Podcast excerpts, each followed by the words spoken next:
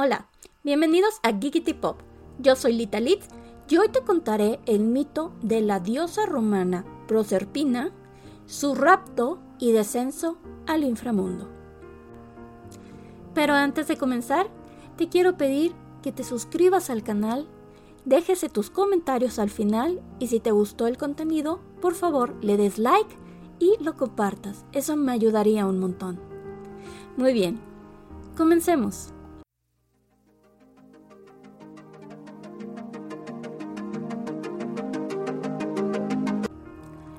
El rapto de Proserpina. En la antigüedad, los romanos creían que había sido verano todo el año, que las plantas permanecían verdes los 12 meses del año y que todo era soleado y caluroso.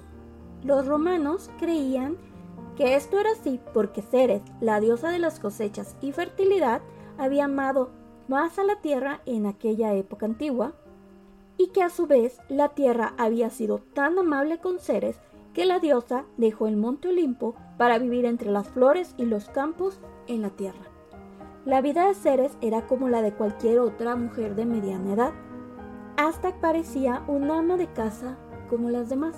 Había algo diferente en sus ojos y su frente, pero nadie la hubiera tomado por diosa. Su cabello estaba casi gris, y su delantal a veces parecía que necesitaba ser lavado. Ceres residía en el Valle de Ena. Ahí siempre era verano. Su casita estaba en medio del bosque, junto a la orilla del lago azul. Ahí vivía con su hija Proserpina. Proserpina era muy bonita. El sol mantenía su rostro saludable bronceado todo el año. Su cabello, fino, caía en suaves ondas sobre unos ojos que eran tan azules como el lago. Pero Proserpina era más que bonita. Se podría decir que era hermosa, tanto por dentro como por fuera. Proserpina era realmente feliz.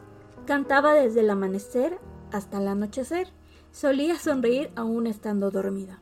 Aunque ya estaba alcanzando la juventud, todavía pasaba sus días cortando flores y jugando con sus amigas las ninfas. A Ceres le encantaba que Proserpina le llevara flores. Decía que siempre las dos cosas mejores del mundo eran su hija Proserpina y las flores que ella escogía. A veces la muchacha pensaba en hacer alguna otra cosa, pero a su madre le gustaban tanto las flores que terminaba recogiendo más. De todas formas, ¿en qué otra actividad podía emplear su tiempo la hija de una diosa? Así que continuó formando hermosos ramilletes. Cada mañana salía brincando de la casa para reunirse con sus amigas las ninfas. Durante todo el día seleccionaba flores, jugaba y cantaba, y cada tarde regresaba a casa con su delantal lleno de centenares de flores. Una noche, Proserpina no regresó a casa. Ceres la esperó en la puerta. La cena se enfriaba, el sol se ocultaba, y la oscuridad empezó a caer sobre el lago y todo alrededor. Ceres seguía esperando en el portal, buscando alguna noticia de su hija. Le llamaba, pero Proserpina no llegaba. Proserpina, Proserpina, se oía débilmente a través del lago la voz de Ceres. Cuando oscureció, Ceres entró finalmente a la casa. Se sentó en la mesa y contempló la comida fría de su hija. El sonido del aire entre los árboles llegaba a través de las ventanas, pero Ceres ya no lo escuchaba, no podía, no podía más que pensar en su hija. La angustia le estaba llenando. No había nada que hacer sino sentarse y esperar. Por primera vez en su vida, Ceres deseaba ser humana. Un dios no puede llorar, y Ceres quería llorar. No cerró los ojos durante toda la noche. Cuando amaneció, salió a buscar a su hija. Estaba segura de una cosa. Proserpina no podía haberse escapado. La muchacha era demasiado feliz para marcharse del valle de Ena donde vivían. Lo primero que hizo Ceres fue buscar a las amigas de Proserpina, las ninfas. Las encontró jugando en el campo cercano donde se reunían habitualmente. ¿Dónde está Proserpina? le preguntaron las ninfas. Se está haciendo tarde y no queremos empezar a jugar sin ella. Eso es exactamente lo que les he venido a preguntar, dijo Ceres. ¿Dónde está Proserpina? Ayer no llegó a casa. Las amigas se sorprendieron mucho con la noticia. Estábamos cortando flores ayer en la tarde. Proserpina se alejó un poco, buscaba cierta flor especial. Viendo que no regresaba, pensamos que había llenado su delantal y que se había ido a casa, contestaron las amigas. Pronto, ordenó Ceres. ¿Dónde la vieron por última vez? Llévenme ahí. Se apresuraron todas a ir al lugar donde Proserpina se había dirigido.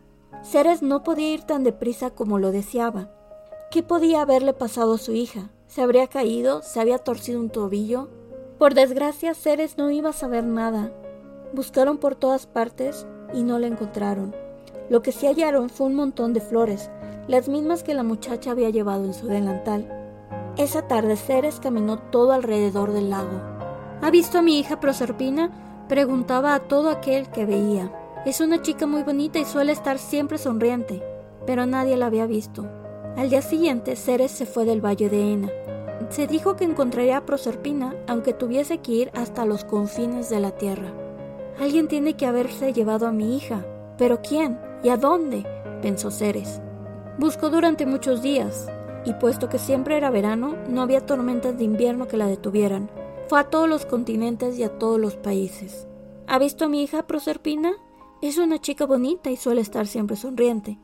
Ceres hizo su pregunta miles de veces, y miles de veces la gente movía la cabeza negativamente. Pasó más tiempo. Ceres empezó a preguntarse si Proserpina conservaría aún su sonrisa. No podía imaginarse a su hija sin sonreír, aunque ella misma no había sonreído desde el día en que aquella desapareció. Había recorrido todo el mundo y ahora estaba ya de regreso en el valle de Ena, pero la vista de su tierra solo sirvió para que los ojos se le llenaran de lágrimas. Se podría decir que Proserpina había desaparecido de la tierra. Cuando llegó junto al río, no muy lejos de su casa, Ceres sintió que no podía caminar más. Solía ir a ese mismo lugar con su hija antes de que desapareciera. Pensó que realmente iba a llorar, a pesar de que ninguna diosa había llorado jamás. Se sentó en la orilla del río y ocultó su cara entre las manos. Por largo tiempo, Ceres permaneció sentada sin moverse. Entonces, de pronto, sintió que alguien se aparecía junto a ella, pero no levantó la vista, y no podía decidirse abrir los ojos de nuevo a un mundo tan cruel. Apenas alcanzó a oír su propia voz que decía, ¿Ha visto a mi hija Proserpina? Es una chica bonita y suele estar siempre sonriente. Como respuesta, no llegó una voz, sino un pequeño ruido. Ceres sintió como si de pronto estuviera sola otra vez. Entreabrió los ojos y vio a través de sus dedos. Ahí, sobre el suelo, estaba tirado un cinturón ancho, el cinturón de Proserpina. Ceres dio un salto, miró alrededor. Nada, nadie. Pero, ¿de dónde había llegado el cinturón? ¿Le estaría gastando a alguien una broma? Levantó el cinturón y le dio vuelta entre sus manos. Sí, sí era el cinturón de Proserpina. Pero su hija no estaba en la tierra, Ceres lo sabía. Ella la había buscado por todas partes. Ha sucedido lo peor. A Proserpina se la ha tragado la tierra, se dijo a sí misma Ceres. De pronto, la ira llenó su corazón. Pateó fuertemente la tierra que estaba bajo sus pies. Tierra malvada, gritó. Todos estos años he sido buena contigo. Te he conservado verde los doce meses del año. Te he cubierto de flores y ricas cosechas de grano. ¿Y así me pagas? ¿Llevándote a mi hija Proserpina? Con odio en la mirada, Ceres continuó lanzando palabras de enojo. Ya no dejaré crecer las semillas, ya no dejaré que los árboles den sombra o que las flores otorguen belleza. Desde ahora tierra malvada, cruel, serás parda y seca para siempre. Ceres ya no podía permanecer un momento más en la tierra, así que decidió regresar al monte Olimpo donde vivían todos los dioses. Las flores se entristecieron al verla partir, inclinaron sus cabecillas y esperaron a su muerte. Ceres había vivido muchos años fuera del monte Olimpo. Cuando Júpiter la vio, la recibió en el pórtico formado por las nubes, con él estaban la mayoría de los dioses y diosas, y susurraban entre ellos, cubriéndose la boca con las manos. Bienvenida, querida Ceres, dijo Júpiter. Te hemos esperado mucho tiempo. Desde que Cupido disparó esa flecha con punta de oro pensamos que vendrías para acá. ¿Qué? preguntó Ceres muy extrañada. No entendía. Recordó que Cupido era un niñito dios travieso de cabello rizado. Siempre llevaba consigo un arco y un carcaj con flechas. Buscó a su alrededor a Cupido. Pronto lo encontró con sus alitas asomándose tras las faldas de su madre Venus, la diosa de la belleza. Venus tenía un semblante avergonzado. Júpiter continuó, Deberías haberte acordado, Ceres, que aquí, en el monte Olimpo, los dioses sabemos todo. Te diré lo que le pasó a Proserpina. Poco a poco la historia se puso en claro. Todo empezó con un terremoto. Plutón, el dios de los infiernos y rey de la muerte, subió a la superficie de la tierra para ver si se habían abierto grietas en ella. Entonces fue alcanzado por una de las flechas con punta de oro de Cupido. Eso significaba que se enamoraría de la primera persona que viese.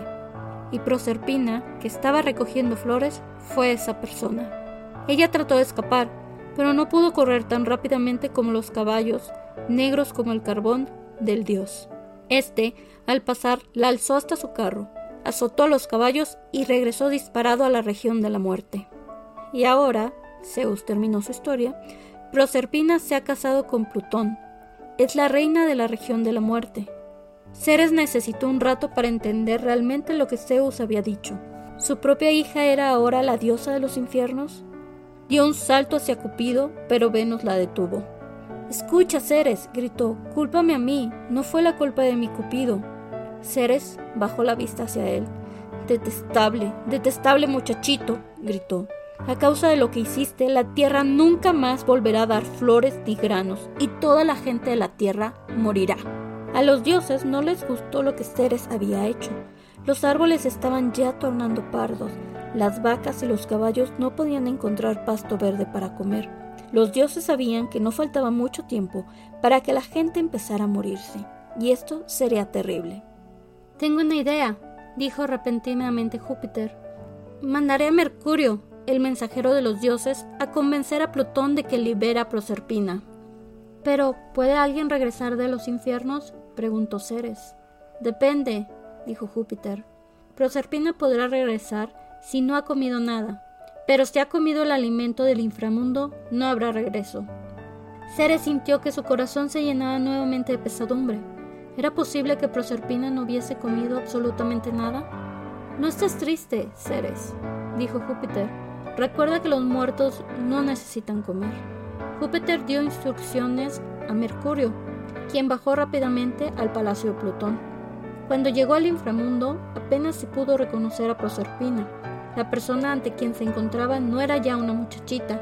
Cada centímetro de su cuerpo reflejaba a la reina que era ahora y Mercurio le tuvo un poco de miedo. ¿Ha comido algo, Proserpina? preguntó. Sí, dijo Plutón. ¿Ha chupado el jugo de seis semillas de granada?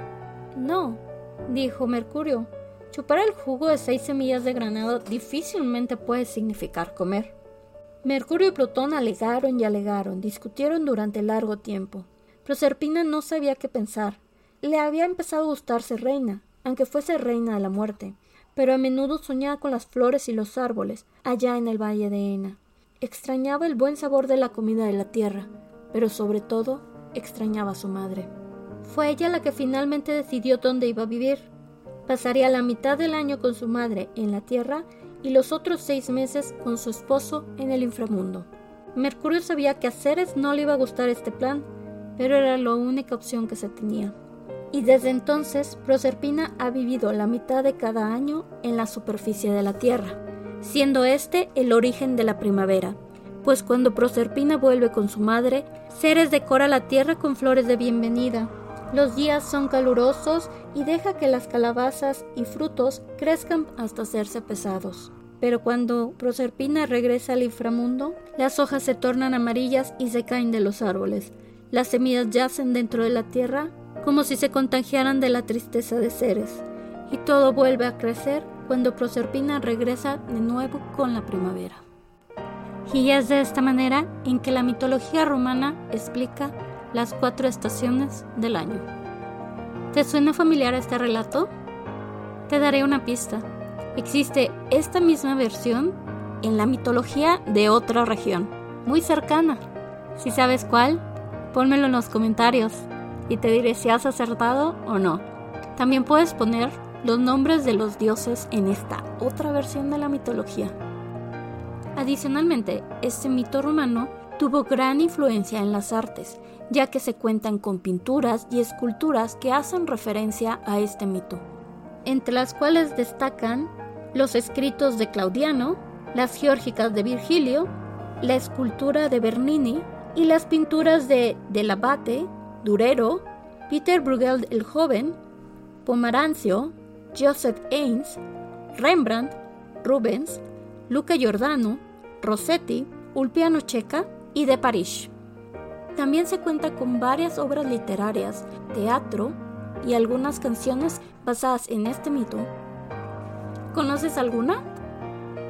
Cuéntame en los comentarios si ya conocías este mito o si conoces el otro mito del que te mencioné.